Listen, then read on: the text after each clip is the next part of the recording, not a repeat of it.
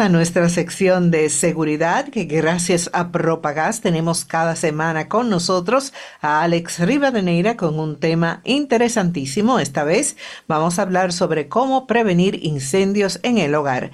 Buenos días Alex, ¿cómo estás? Hola Carlotti, ¿cómo vas? Buenos días. Todo bien por acá. Nada, ningún incendio. sin, novedad en el frente. eso es importante, eso es muy, muy importante. Y bueno, vamos a hablar el día de hoy de, de temita, un temita que es bastante eh, importante porque cada, cada cierto tiempo pues nos encontramos o escuchamos de alguna noticia que involucra eh, un fuego en el hogar y que causó algún daño. Así que, que nada, cuando tú quieras arrancamos con el segmento. Así mismo, los incendios en el hogar pueden ser extremadamente peligrosos y pueden tener consecuencias muy graves. Estos eventos pueden iniciarse en cualquiera de las habitaciones, propagarse rápidamente, provocar quemaduras graves, inhalación de humo tóxico y, lesiones traumáticas. Por estas y otras razones, en sí, siempre será muy importante asegurarnos de tomar algunas medidas de seguridad para prevenirlos y es precisamente sobre lo que vamos a conversar en el segmento de hoy. Eh, efectivamente, Carlos, en los últimos años, sobre todo en países más avanzados, se han dado grandes pasos para reducir la problemática de los incendios residenciales.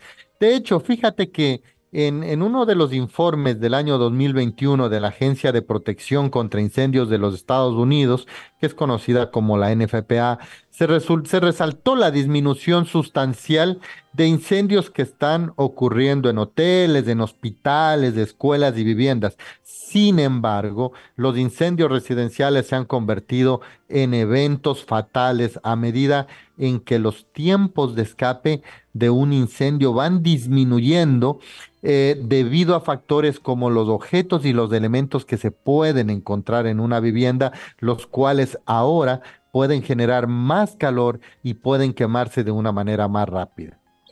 Alex, según datos de la Asociación Nacional de Protección de Incendios de los Estados Unidos, o mejor conocida como NFPA por sus siglas en inglés, cada año se registran aproximadamente 360 mil incendios en hogares que resultan en unas 2.500 muertes, 11.525 lesiones y 7 mil millones de de dólares en daños a la propiedad. Estos datos evidencian las graves consecuencias que un incendio puede generar en una vivienda. Sin embargo, hace un momento mencionaste el poco tiempo de escape que se pudiese tener en un incendio residencial. ¿Puedes explicarnos un poco cómo es que se propaga un incendio en una casa? Mira, eh, la propagación del fuego puede ser muy rápida y puede ser muy peligrosa. Hay varias simulaciones que se han desarrollado en, las cuales nos muestran cómo en aproximadamente 30 segundos una llama pequeña se puede convertir en un incendio moderado si no se lo contiene de una manera adecuada. De una manera o de una forma muy simple, un incendio en una casa sigue tres fases básicas. El inicio, el crecimiento y la propagación. En la fase de inicio, el fuego comienza cuando un material combustible se enciende. Recuerden aquí o recordemos que los combustibles pueden ser cualquier material como el papel, la madera, la tela o los plásticos. Después, durante la fase de crecimiento, el fuego va consumiendo todos estos combustibles cercanos y va generando calor, va generando gases tóxicos y genera humo. Y si no se toman medidas para extinguir el fuego en esta etapa, la propagación se puede volver mucho más rápida y en la fase de propagación el fuego se expande a otras áreas de la casa, ya afectando techos, paredes, los pisos y otros materiales cercanos. Entonces puede ser muy, muy, muy violenta la reacción en cadena y puede eh, propagarse de una manera eh, acelerada. Una casa se puede, llamar, se puede llenar de humo negro y espeso que, o puede quedar envuelta en llamas en cuestión de minutos. El fuego empieza de una manera brillante, pero puede, puede producir rápidamente un humo negro y se genera oscuridad total. Entonces, la temperatura en un ambiente de este tipo puede ser de 100 grados Fahrenheit, lo que, lo que equivale a 38 grados centígrados a nivel del piso, y llegar a 600 Fahrenheit, que equivale a 315 grados Celsius a nivel de los ojos. Entonces, además de esto, debemos tener presente que el fuego produce obviamente gases tóxicos que ocasionan desorientación, ocasionan somnolencia y será muy difícil ponernos a buen, buen resguardo en estas condiciones. Las causas, Alex, de los incendios en los hogares pueden variar dependiendo de diferentes factores como el país, las condiciones climáticas, las características de las viviendas y los hábitos de las personas que las habitan.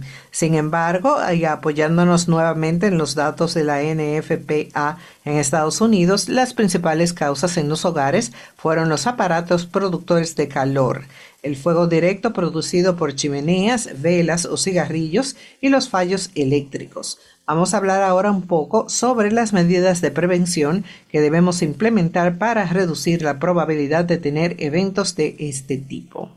Sí, es, importante tomar en cuenta dos aspectos. El primero, la prevención que nos permite identificar todos los factores que pueden propiciar la generación de un incendio y eliminar el riesgo de un incidente. Y segundo, la mitigación, que nos va a ayudar para conocer los métodos a seguir en caso que se produzca algún evento y actuar de manera correcta. Esto es lo fundamental. Hablando ya eh, sobre las medidas de prevención, siempre será una muy buena medida realizar inspecciones periódicas para asegurarnos que diferentes equipos y objetos del hogar se encuentran en buen estado. La cocina es uno de los lugares más comunes donde ocurren incendios, especialmente esto debido al descuido en el uso de los electrodomésticos que tenemos en la cocina, al aceite caliente y otros, otros materiales inflamables que pueden estar alrededor. Por esto, nunca deberíamos dejar la cocina sin supervisión mientras esté cocinando y mantener los objetos inflamables alejados del fuego. Y algo también aquí, por ejemplo, el, eh, el uso del gas, que también es un tema muy importante. Hablando de la cocina, Alex, un aspecto crítico en el país son las instalaciones de gas, precisamente que hablabas, las cuales en muchos de los casos no cumplen con algunas normas básicas de diseño o como en otros casos carecen de un mantenimiento adecuado. Por eso, y como ya hemos hablado en varios segmentos, pero no nos vamos a cansar porque hay que, eh, hay que detenerlos. Deben revisarse periódicamente para identificar que no existan fugas o escapes utilizando agua con jabón y si notamos olor a gas o comprobamos que existe una fuga, cierre inmediatamente la llave de paso del gas y no encienda ningún aparato eléctrico. Ninguno, ninguno. Ni los que trabajan con pilas. Eso es así los que trabajan con pilas, las pilas son bancos de electricidad, ninguno. Oye bien, abra las ventanas para ventilar la, la casa, eh, salga y llame al 911. Eso es muy importante. No encienda ningún equipo eléctrico. Ah, hace, hace un poquito, hace un par de semanas me preguntaban eh, qué, pasaba con estos cigarrillos electrónicos o los vapes o vapes, yo no sé cómo le llaman que si se podían encender o estar encendidos cerca de materiales combustibles o en una, en una estación de servicio, por ejemplo. Y lo que ocurre con los vapes es que estos tienen una batería de ion litio que es muy similar a lo de los celulares. Entonces, si nosotros estamos restringiendo el uso de los celulares por el uso de la batería, por el riesgo que pudiese generar la batería. De igual manera, el uso de cigarrillos electrónicos, debe estar restringido cuando usted está cerca de materiales inflamables. No los utilice, por favor. Y, eh, mira, Alex, perdona que te interrumpa. Hay también eh, esto, creo que son una marca específica que, hace, eh, que lo que hace es calentar el tabaco para el tabaco en sí, porque los vapes es como otra cosa que no sea con tabaco, pero hay, hay dispositivos que son para tabaco, que calientan el tabaco, se supone que, que bueno, que, que, hacen menos daño, no sé, otra, que, otra cosa, pero eh, también ahí hay una fuente de ignición importante. Sí, eso, ahí siempre vamos a tener fuentes de ignición, pero acuérdate que, acuérdate que la base de esto es que no se junten los elementos o, los elementos que conforman el triángulo del fuego. Mientras no exista un escape, una fuga, un vapor de combustible, seguramente no va a pasar nada, pero puede darse en algún momento la condición que usted tenga una, una mezcla una mezcla ideal del oxígeno que está en el aire con los vapores de combustible y si su fuente de ignición por alguna razón no está sellada o puede tener la capacidad de encender esos vapores de esa mezcla de aire combustible, pudiese generar un incendio que puede generar daños de consecuencias mayores. Eso, eso es muy importante. Además, eh, no fume dentro de su vivienda. Muchos de los incendios se provocaron al quemarse los colchones con residuos de tabacos encendidos. Tenga precaución cuando vacíe las papeleras o los ceniceros con los restos de tabaco porque alguno quizá pudiese quedar mal apagado y producir un incendio. Y otra cosa importante es preste atención a los niños, mantenga elementos como fósforos, de encendedores fuera de su alcance y enséñeles desde pequeños, enséñele los peligros del fuego. También es necesario asegurarnos de que si se está utilizando, por ejemplo, una plancha, no puede eh, quedarse sobre la mesa de planchar debido a que la tela podría quemarse al terminar de planchar. Eh, por eso debemos desconectarla inmediatamente. Pero eh, hay otra cosa que, que Alex, que está quemando cualquier cantidad de, de, armando cualquier cantidad de fuego, son estas eh, planchas para, para el eh, pelo, para el pelo. Exacto, que se quedan encendidas, están supuestos a tener una temperatura bien alta y pueden o caerse o caerse cerca de donde hay una fuente de ignición, digamos una papelera o lo que sea, y eso eh, eh, es bien, bien peligroso. Pero Retomando el tema de las inspecciones, estuve leyendo que la secadora es un equipo que puede ocasionar incendios debido a que la pelusa puede acumularse en el ducto de la secadora con cada carga de ropa. Es por eso eh, importantísimo revisarla y tener en mente que la limpieza del filtro de pelusas debe ser parte del proceso de lavado, pero no cada 15 días o cada 20. Cada vez que usted haga carga de la ropa, limpie el, ese, ese filtro porque además de todo eh, se va a secar tu ropa más rápido y eh, va a evitar eh, problemas incluso de funcionamiento de su lavadora.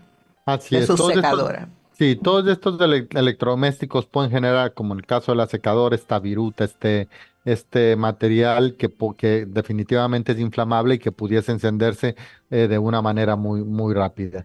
Y ya para, para finalizar el segmento y hablando un poco sobre las medidas de mitigación, eh, recuerde esto, yo siempre recomiendo contar con detectores de humo y de monóxido de carbono por si ocurre, ocurre algún incidente en casa. Asegúrese de que todos los detectores funcionen bien, revíselos una vez al mes cambie las baterías de los, de los detectores una vez al año. Y bueno, es importantísimo, y esto lo hemos dicho siempre, usted debe tener en casa al menos un extintor de polvo químico seco tipo ABC de 20 libras o dos extintores de tipo ABC de 10 libras. Pero no deje de tener un extintor en casa porque eso puede hacer la diferencia si usted tiene un accidente. Así mismo es. Únicamente añadir y recordar la importancia de tener un plan de evacuación donde se identifiquen las rutas de escape en caso de incendio y asegurarnos que todos los miembros de la familia sepan cómo salir de la casa.